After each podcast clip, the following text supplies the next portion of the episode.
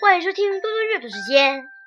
今天我要阅读的是《弟子规》景四：不从容，立端正，揖生圆，拜恭敬，勿介欲，勿博矣，勿积聚，勿摇臂。不从容，立端正。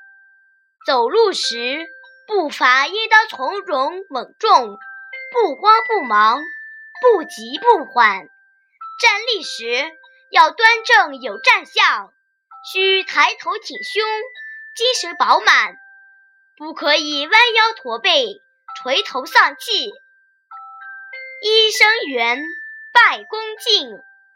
问候他人时，不论鞠躬或拱手。都要真诚恭敬，不能敷衍了事。勿介欲，勿博矣。